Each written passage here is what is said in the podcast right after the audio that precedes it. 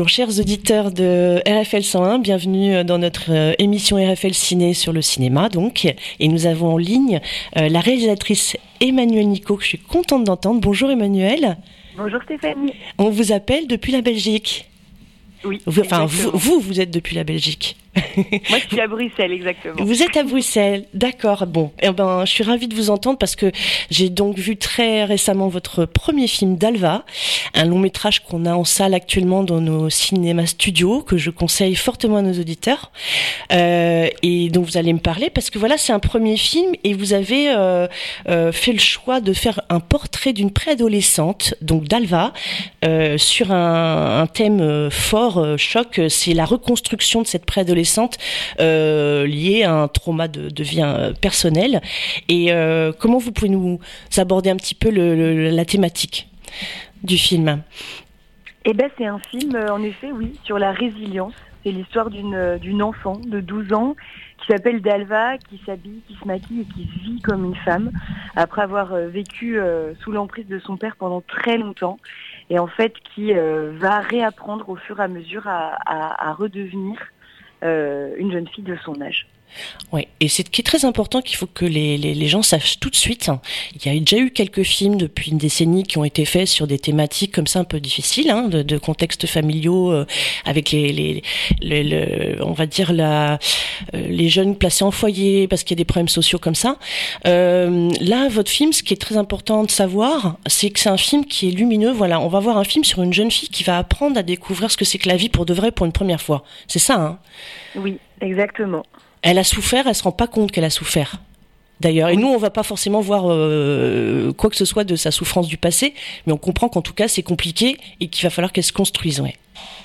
Ben, en effet, oui, Dalva, c'est une jeune fille qui est, qui est, victime, mais qui se, se vit absolument pas comme telle. Et euh, si je peux rebondir, euh, Stéphanie, sur ce que vous venez de dire, c'est vrai que pour ce film, moi, j'ai fait une immersion dans un centre d'accueil d'urgence pour adolescents où euh, j'ai rencontré euh, des enfants qui étaient tous âgés de 11 à 18 ans, qui venaient tous d'être retirés de leur famille euh, voilà, pour cause de maltraitance avérée et en fait qui souffraient tous beaucoup plus du fait d'avoir été placés que de ce qu'ils avaient réellement vécu dans leur famille. Et c'était des enfants qui avaient mis en place un déni extrêmement puissant pour supporter l'insupportable au quotidien. Et, euh, et c'est vrai que moi, ce déni, c'est quelque chose qui m'a qui m'a tellement frappé que j'ai eu envie euh, d'en faire un film, en fait. Et, euh, et j'ai suivi aussi ces enfants pendant plusieurs années, enfin certains de ces enfants, et j'ai assisté à ce, ce, processus en fait de de déconstruction de l'emprise, qui est un processus qui est très très compliqué dans une relation de, de parents et de parents à enfants. Parce que c'est vrai que, que les parents dans, dans, les yeux des enfants sont, sont souvent des, des dieux, ils deviennent des, des demi-dieux euh, pendant l'adolescence, puis enfin des humains à l'âge adulte. Euh, mais c'est très compliqué, en fait, je pense, d'imaginer qu'un parent ne, ne, nous veut pas forcément du bien. Non, en fait, si notre parent ne nous veut pas du bien, euh, vous m'excuserez la, la, comparaison sur la condition humaine, mais j'allais vous dire, moi j'ai ressenti un truc euh, dans, dans, ce qui était vraiment très poignant d'ailleurs euh, autour de cette jeune euh, fille qui est, qui est, magnifiquement jouée par Zelda Sanson que vous avez casté, on en parlera tout à l'heure. En fait, euh, c'est vrai, c'est ça, c'est que euh, voilà, en fait, si nous on n'est pas concerné par ce genre de sujet, on est en tout cas vite, enfin pour certains d'entre spectateurs qui en le voient, en tout cas on va être vite empoigné par le fait que effectivement c'est une ado qui euh, est dans un déni total et qui ne se rend pas compte qu'elle a subi des choses qui sont absolument inacceptables, innommables, invivables, enfin atroces. Alors quand je disais que la condition humaine, bah en fait si on compare à un petit animal, hein, quand on aime les animaux, on a envie de les choyer, on leur fait des caresses, on s'en occupe bien, euh, on fait tout, on veille sur eux. Et en fait, quand c'est pas le cas, les gens qui maltraitent un animal, l'animal va quand même être complètement soumis et va être toujours plein d'amour pour son maître. Vous voyez ce que je veux dire? C'est oui, oui, pas joli ce que je fais de comparer comme ça. Euh... Non, mais... non, mais bien sûr, mais je comprends tout à fait la comparaison. Vous voyez ce que je veux dire? loyauté voilà. des enfants qui est folle. Et je pense que Dalva, c'est un film qui avant tout enfin, est sous-tendu par euh, cette question qui est totalement universelle, qui dit jusqu'où on est prêt à aller pour être aimé. Mais en fait, c'est qu'elle n'a pas le choix parce qu'elle a grandi avec ça et qu'elle ne connaît rien d'autre. Oui. C'est surtout ça. Exactement. Exactement. Et puis elle a sa maman qui, bon, qui a quitté son papa, mais, mais en fait, elle après, euh, visiblement, il l'a ballotté euh, à droite à gauche, déménagé, etc. Et puis il l'a, il l'a complètement euh, euh, gardé comme ça sous sa coupe, complètement, complètement. Donc elle ne connaît rien d'autre de toute façon. Elle n'a pas de vie d'adolescente en fait, d'après ce que je comprends sur le démarrage. Même les copains, euh, rien. Dalva, c'est une jeune fille qui arrive, comment, dans ce foyer dans la vraie vie en fait un petit peu comme une, ovni et qui découvre en fait un monde euh, qu'elle ne soupçonne pas. En tout cas, le un monde adolescent qu'elle ne soupçonne pas. Elle n'a même pas connu l'école, puisque c'est même son père qui lui faisait l'école à la maison. En fait, d'ailleurs, on comprend qu'elle est très intelligente et qu'il a peut-être bien fait l'école quand même. Mais en fait, euh, c'est une jeune fille. C'est vrai que c'est ça qui est vraiment très très bouleversant. C'est à la fois empoignant, violent et en même temps. Donc, on a dit, c'est vrai que le film est plein de lumière et d'espoir et ça tout de suite. Hein. Mais euh, c'est vrai que bah, même si on ne peut pas complètement euh, se mettre à la place de cette jeune fille et ne pas forcément savoir exactement tout ce qu'elle a pu vivre, en tout cas, je trouve que dès la première seconde de votre film, on, a ce nœud à la gorge qui nous prend complètement parce que j'ai adoré, j'ai trouvé que vous avez fait une espèce de prologue assez euh, assez rare avec euh, avec des sons, avec l'écran noir et le générique qui démarre. Et on est tout de suite mis dans finalement l'arrachement au père en fait. Hein. Le démarrage c'est ça. C'est la, c'est la. Ouais. Pourquoi avoir voulu commencer sur euh, cet état de fait, quoi, enfin cet arrachement de cet enfant à son père qui est dangereux, quoi, en fait, en gros. En fait, si vous voulez, je crois que dès le départ, euh, au moment de l'écriture, ma volonté, ça a été de, réussir à, à, ce que le spectateur soit au plus proche de cet enfant qui a une vision tellement biaisée sur la vie, qui a une enfant, une, vision tellement biaisée, enfin tellement lointaine aussi de la nôtre. Et j'avais envie, dès le début de l'écriture, euh, ben, je, souhaitais que, le spectateur, oui, soit, soit au plus proche de cet enfant. Et, et commencer ce film par en fait cette arrestation dans laquelle on est complètement dans le chaos, en fait exactement comme elle. On ne comprend pas qui sont les gentils, qui sont les méchants, même elle, qui est-elle et qui est cet homme en fait à qui on lui est euh, arraché. Euh, et, tout de suite, on est dans ce, chaos avec elle, et au fur et à mesure, la situation, elle va s'éclairer, et pour elle, et pour nous. Et c'est vrai que dans, toute la mise en scène aussi, c'est quelque chose que j'ai vraiment voulu retranscrire au, début du film, enfin en tout cas pendant toute une première partie, on est dans des plans qui sont assez serrés. Euh, les enfants que Dalva va rencontrer au foyer n'ont pas spécialement de visage parce qu'en fait elle ne les regarde pas. Les éducateurs, les éducatrices, c'est pareil, sont toujours très lointains, sont toujours flous. Et en fait, au fur et à mesure, on a une, mise en scène comme ça qui s'éclaircit, où, euh, où, où, ces enfants se mettent au fur et à mesure à avoir un visage, ces éducateurs aussi, ce foyer aussi. Et en fait, on a des plans de plus en plus larges, on respire en fait de plus en plus, on s'éloigne aussi de plus en plus de la de d'Alba pour lui laisser de la place, pour vivre, pour exister. Et, euh, et c'est une façon d'être proche aussi de d'elle, de ce qu'elle vit. Et, euh, et, ça, c'est et ça, c'est formidable d'arriver à faire une, immersion pour euh, dans, dans, dans un univers comme ça où en plus cette jeune fille, ben, effectivement, elle est quasiment de tous les plans.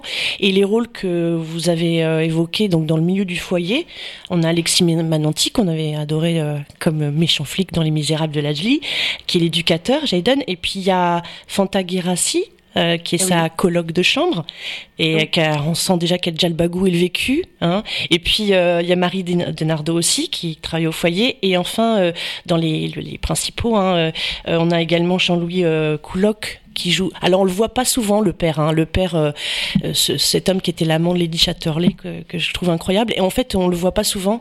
Et moi je me faisais cette réflexion euh, oh, comment convaincre un. Alors en plus quand on est réalisatrice d'un premier film comme c'est votre cas, comment convaincre un, acteur donc qui a déjà joué dans des grands rôles de de, de faire pareil rôle si dérangeant? même si on va le voir quelques minutes à l'écran, mais il est incroyable, hein, c'est vrai.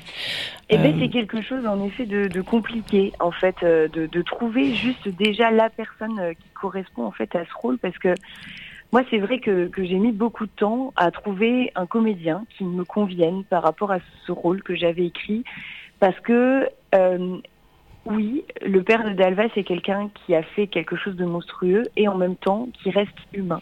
Et j'avais envie de rendre compte de cette complexité, en fait, à travers la personne que j'allais choisir. Et je trouve que le cinéma, à plein de moments, justement, a malheureusement ce pouvoir de stéréotyper comme ça les gens.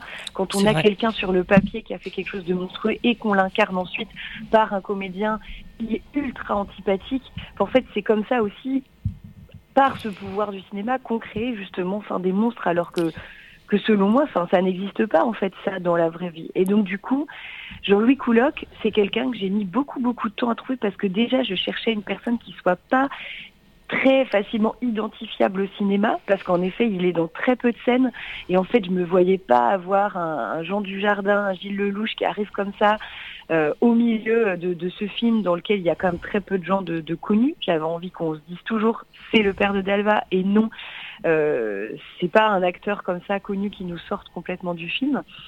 Et, euh, et puis après beaucoup de recherches, et eh ben oui, on est tombé. C'est ma productrice française euh, Delphine Schmitt euh, qui a eu cette idée de, de, de Jean-Louis Couloc. Euh, oui, en effet, l'ancien amant de, de Lady Chatterley, 20 ans plus tard. Mm. Et en fait, moi, dès que je l'ai vu, euh, je l'ai retrouvé. Enfin, c'est quelqu'un qui fait, qui jusqu'à maintenant a fait beaucoup de théâtre plus que du cinéma.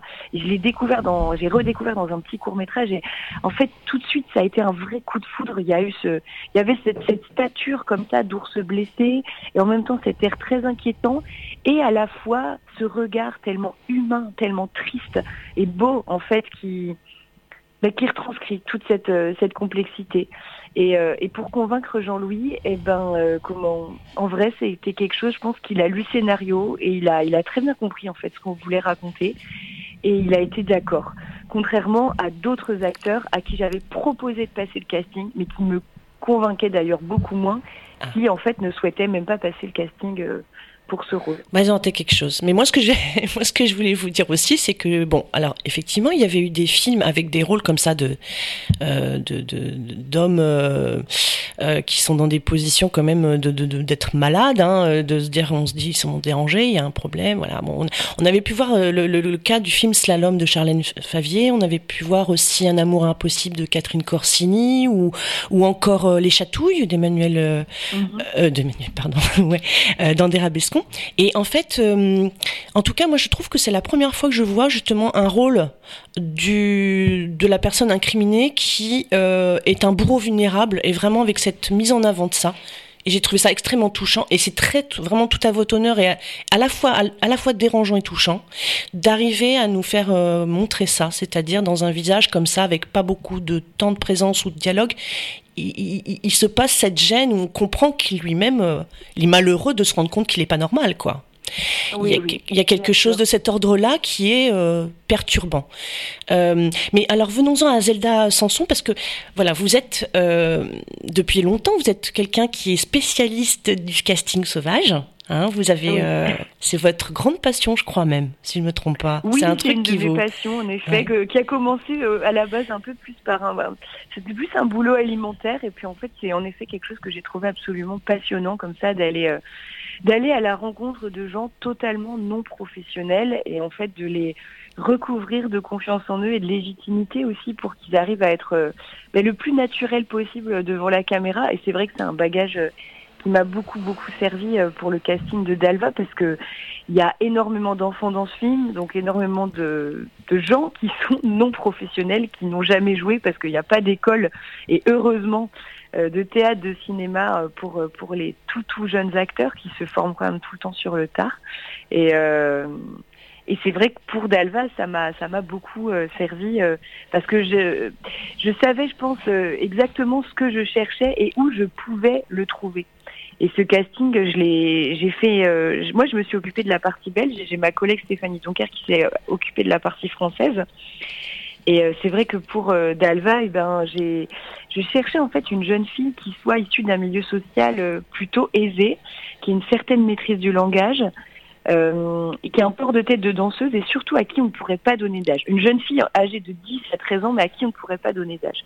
Donc j'ai déposé des annonces dans des centres équestres, des écoles de danse classique, des écoles de gymnastique, des ah. académies de théâtre et de musique.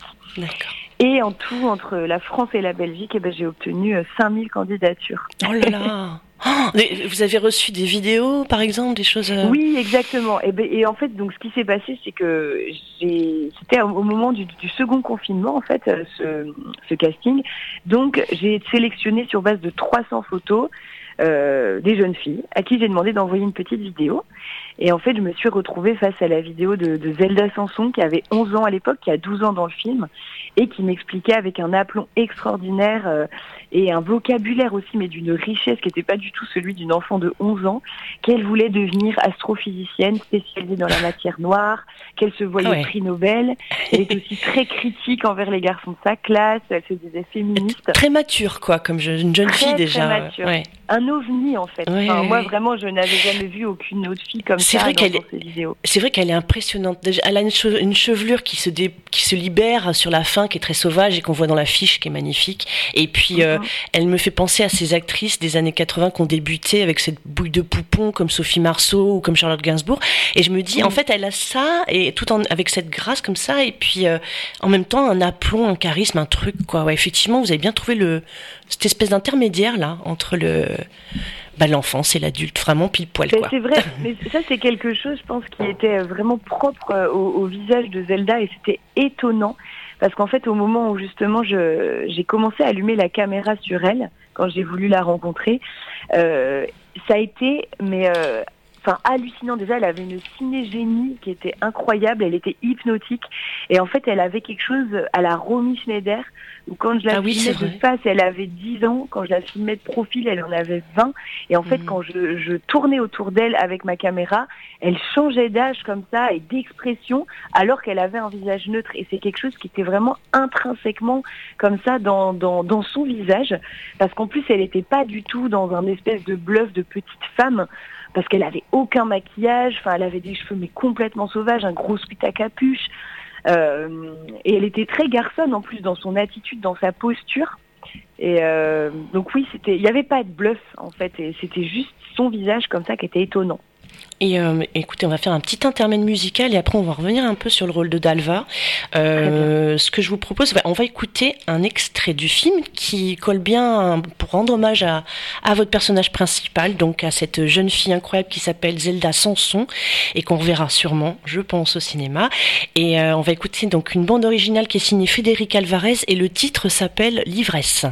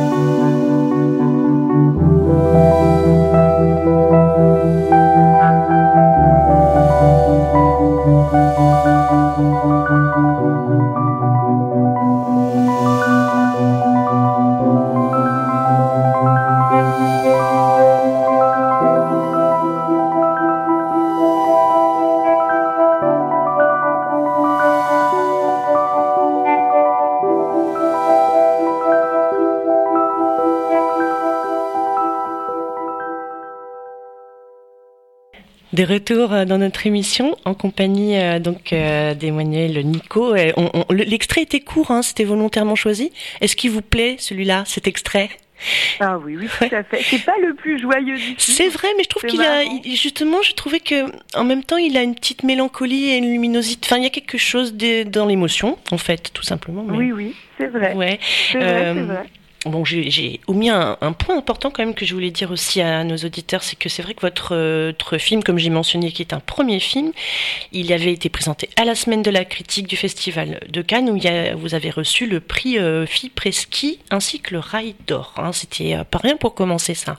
Et le prix euh, Révélation Wiro d'horreur pour euh, Zelda, et, le prix, la meilleure actrice. Et, le prix pour Zelda, qui elle non plus pour commencer. Enfin, c'est l'année de tous les commencements en fait pour vous. Euh, de, enfin, j'allais dire c'est l'année. Alors, on est en 2023. Le film, est, enfin, le film vous l'avez réalisé en 2022.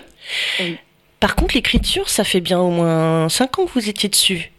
Un truc comme en tout, j'ai écrit pendant 4 ans et demi sur ce film. Euh, c'était il y a 6 ans que tout a commencé, puis il y a eu 4 ans et demi d'écriture en effet, et puis un an et demi de prépa, de tournage et de post-production. Une gestation de gros gros bébés. Oh oui, parce que un, bébé très documenté aussi de, de, de dans la vraie vie, c'est aussi pour ça que ça a pris beaucoup beaucoup de temps. Il y a eu beaucoup d'immersion dans le milieu de, de, la police. Je suis retournée à l'école pour voir comment les, enfants au collège se comportaient. Euh, euh, j'ai rencontré énormément aussi de, personnes, euh, comment, bon, voilà, qui sont liées au, secteur de l'aide sociale à l'enfance. Et puis c'était mon tout premier film et, et je pense qu'il fallait aussi que je trouve une méthodologie pour savoir comment l'écrire. Je pense que le prochain sera un petit peu plus, la gestation du prochain sera un petit peu plus courte. Oui, mais on ressent quand même que c'est, voilà, vous devez être une personne très perfectionniste et beaucoup sur le terrain, hein, qui vous, vous vous donnez à fond, à fond, à fond, le temps, tout le temps qu'il faut, en gros. Euh, oui, oui. Ben, je pense qu'en tout cas, euh, cette, euh, enfin, la, la, la, nourriture du réel, pour moi, c'est mon, c'est mon carburant à légitimité, en fait. Je pense que je n'arrive pas à, à, écrire quand je sais que ce que j'écris, c'est pas réel, c'est faux. Enfin, et, et du coup, j'ai vraiment besoin d'aller sur le terrain pour, ben, pour aller voir en fait vraiment comment ça se passe et puis rendre grâce aussi aux gens dont je parle. Enfin, j'ai pas voilà, je m'imaginais pas en fait parler des, enfants placés euh, comment sans être euh, aller les rencontrer, sans passer un morceau de vie avec eux et euh, et découvrir en fait, enfin, de leur point de vue, leur réalité. Parce que bien sûr, il y a tout ce qui est écrit autour de ça, mais j'avais aussi envie d'aller, enfin, tout ce qui est écrit, mais qui n'est pas écrit de leurs mains. j'avais envie d'aller, d'aller avec eux et d'être à leur hauteur et de voir les choses avec leurs yeux. Et euh, en fait, pour euh, revenir, à, bon, il y a la thématique, le rôle, le film, mais un, petit aparté quand même sur votre parcours parce que c'est important pour euh, tout le monde de, de savoir. vous avez, bon, si je, je me trompe pas, vous avez autour de 30 ans, c'est ça? J'ai 38 ans. Vous avez 38 ans et vous avez commencé par des, des études de lettres et de cinéma. Oui, c'est ça. Et puis après, j'ai fait une école de cinéma, euh, justement, en Belgique. En Belgique. Vous êtes d'origine origine française et vous avez vécu en Belgique, c'est ça hein? Vous êtes entre les deux oui. Ouais, ok. Oui, oui. D'accord. Et puis donc, euh, vous êtes scénariste, réalisatrice. Vous aviez déjà euh, fait auparavant deux courts-métrages. Hein, il y avait eu RAE c'est ça? Et à l'arraché. Oui, pardon. Et à l'arraché aussi. À l'arraché. Bon, il n'empêche que, en fait, deux courts métrages euh, là euh, autour de 2010, 2012, 2016, je crois que c'était. Euh, vous aviez quand même déjà eu beaucoup de reconnaissance. Il y avait eu de nombreux prix, des festivals, etc. Et aussi, vous avez travaillé. Vous êtes fait quand même pas mal vos guettes en tant que assistance à la mise en scène, à la régie, des choses comme ça. Pas beaucoup. En fait, j'ai surtout, surtout comment c'est mes guêtres, j'aime beaucoup cette expression. c'est vrai que j'ai plus que moi qui l'utilise. en tant que directrice de casting, j'ai pas fait beaucoup de mise en scène. Enfin, j'ai un petit peu, euh, j'ai fait beaucoup de, de, de, cantine en fait sur les tournages pour commencer. Parce que j'adore faire la cuisine et du coup, euh, oui, je, ben, je, je faisais la nourriture pour toute l'équipe des tournages sur des courts métrages et j'ai pas mal fait ça. Et, puis euh, vous continuez à nous nourrir nous maintenant, les spectateurs. en fait, c'est l'ordre des choses, quoi. Ouais, c'est notre nourriture. Bon, allez, du coup, on va revenir sur le personnage. En fait, euh, déjà par rapport à l'âge, en fait, c'est vrai que c'est la question euh, tout de suite se, se, se pose sur le, la découverte du corps et des émois que c'est dans l'adolescence, la préadolescence, là très charnière comme ça, ce moment de la puberté. Et vous, vous l'abordez donc de manière euh, délicate sur cette, euh, euh, ce positionnement de Zelda, puisque cette particularité, donc on l'a dit, hein, cette jeune fille s'habille comme une femme. en fait, en gros, elle a repris la place de la mère partie, en gros pour le père. Oui. C'est un peu ça. Hein. Elle a donc, bien sûr qu'elle n'a pas euh, du coup du jour au lendemain décrété qu'elle allait se faire des chignons, mettre des, des, pendentifs, mettre du rouge à lèvres et des talons. Enfin bon, c'est vrai que c'est quand même, c'est quand même too much.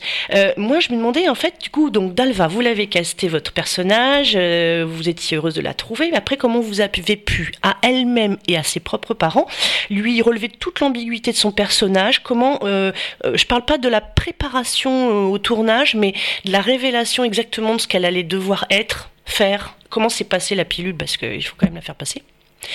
Euh, la difficulté d'interpréter, c'est, vous voyez ce que je veux dire, en fait, cette jeune fille qui doit quand même être une femme euh, sursensualisée, sursexualisée. Euh, Alors là, Stéphanie, on va devoir, on va devoir parler de de l'inceste, hein, si vous me posez une question. non, on n'est pas obligé d'aborder exactement le thème de l'inceste.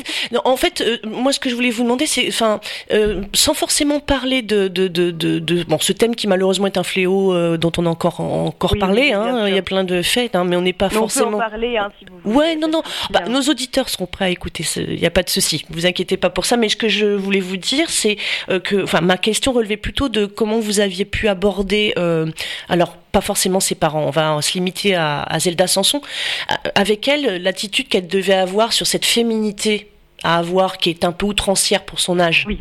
Voilà. Hein. Alors, eh ben, on a on a discuté, euh, on a beaucoup discuté en fait Zelda et moi en amont du tournage.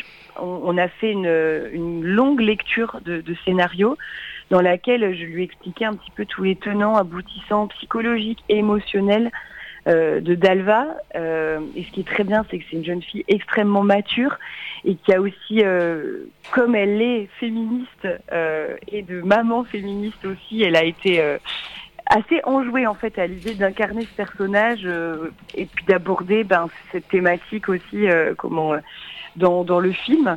On a aussi beaucoup parlé ben, de ce qu'elle avait vécu avec avec son père en fait avant que le film ne commence et ce qui était bien, c'était que, que comme moi, j'ai passé beaucoup, beaucoup de temps à écrire et qu'en fait, j'ai quasi écrit deux histoires. Enfin, il y a toute une histoire euh, que j'ai écrite entre elle et son père qui est euh, le dessous de l'iceberg et puis euh, celle qui est dans le film, c'est vraiment l'histoire qui est au-dessus, c'est la partie submergée de l'iceberg. Donc ça, j'ai beaucoup pu la nourrir de toute cette question-là. Et puis, bah, par rapport à ces, questions de la sensualité, en fait, et de, ce personnage, ben oui, qui est très sensuel, qui est, euh, qui est habillée aussi euh, comme une femme. Ça, c'est quelque chose qui s'est fait aussi tout à fait en accord en fait euh, avec avec Zelda. C'est un très long travail qu'on a qu'on a fait avec avec la costumière Constance Alain. Euh, on a fait beaucoup de recherches. Mon idée, en fait, c'était absolument pas de sexualiser le personnage de Dalva. C'était euh, de, trouver en fait des costumes qui soient assez couvrants malgré tout, qui soient en dentelle, qui soient fins, qui soient délicats. Elle, a un col, un col montant dentelle souvent, hein, avec une robe noire. Euh, près du ben, corps, mais on voit pas son corps en fait, on voit pas son corps. hein, en effet, elle a plein plein de, costumes, mais comment? Où j'ai vraiment veillé déjà dans le choix des costumes, dans le choix des coupes, de ces robes à ne jamais que ce soit des choses vulgaires, des choses qui soient trop collées à la peau. Euh, elle fait plutôt ambiance Renaissance, hein, limite. Hein, je sais. ça fait pas très, non, ça fait pas moderne du tout euh, dans son accoutrement. C'est vraiment euh, à l'ancienne quand même. Oui, c'est un peu à l'ancienne. Et l'idée, c'est aussi de l'habiller en fait comme une femme qui aurait 40 ans, une femme très élégante de 40 ans, pas comme une une jeune ado en croc-top avec des mini-jupes. Enfin, c'était absolument pas mon idée. Moi, je voulais qu'elle soit classe en fait. Mhm. Et, euh, et du coup, bon, ça, c'est, on a essayé tous tous ces costumes avec Zelda. Enfin, moi, jamais, jamais, je l'aurais laissé porter quelque chose dans lequel elle ne serait pas sentie à l'aise. Et ça a été d'ailleurs le cas pour tous les enfants du film. Il n'y en a aucun qui ont porté des costumes qu'ils n'aimaient pas. Et, si Zelda était très euh, d'accord en fait un peu avec tout et qu'il n'y avait aucun souci, euh, comment pour Fantagirassi, il y avait des choses qui étaient des fois un petit peu plus compliquées, enfin euh, hmm. des, des, des, suites avec des couleurs qu'elle aimait pas forcément. Et ben on a vraiment fait un, un long travail de discussion où moi j'ai été d'accord de lâcher certains trucs et puis elle aussi, euh, elle a accepté quand même de d'entrer dans le personnage avec avec d'autres costumes. Et puis, euh, et puis, euh, comment, euh, par rapport à Zelda aussi, enfin moi, j'ai veillé aussi dans la manière dont je la filmais à ne jamais, jamais que, que, les yeux du spectateur soient attirés par par sa poitrine. Par, non, il n'y a jamais, c'est vrai. Il y a absolument, c'est que de la pudeur. C'est votre film est tout en sobriété, en pudeur, ça du début à la fin. et ça c'est. Et puis la, la, la, la, de toute façon après, il y a tellement de tendresse aussi dans le foyer que c'est beau aussi de voir sa mule là, de, de petits papillons, quoi, hein, parce que c'est ça en fait qui se passe. En fait, c'est qu'après, vraiment avec une vraie vie sociale, avec un vrai foyer dans tous les sens du terme, quoi. Elle, elle est en train de, de, de, de d'éclore et puis euh, elle, est, elle, est dehors et elle danse et c'est beau et c'est vraiment vraiment très touchant. Et vous savez, moi j'ai une dernière question, mais après je vous laisserai quand même euh, dire aussi votre petit mot de la fin. Vous aurez peut-être des choses à me rajouter que vous auriez peut-être voulu évoquer. euh, je voulais vous demander, on, on, a on a parlé de, aussi de Fanta Girassi, qui c'est vrai qui est, qui est, formidable également dans le film et qui qui est là pour apporter le contrepoint un peu dans ce qui est en train de traverser Zelda, qui a du mal à se positionner à comprendre les choses. Donc elle, elle est un peu l'ancienne, qui a du vécu, qui est là, et un peu du bagou, etc.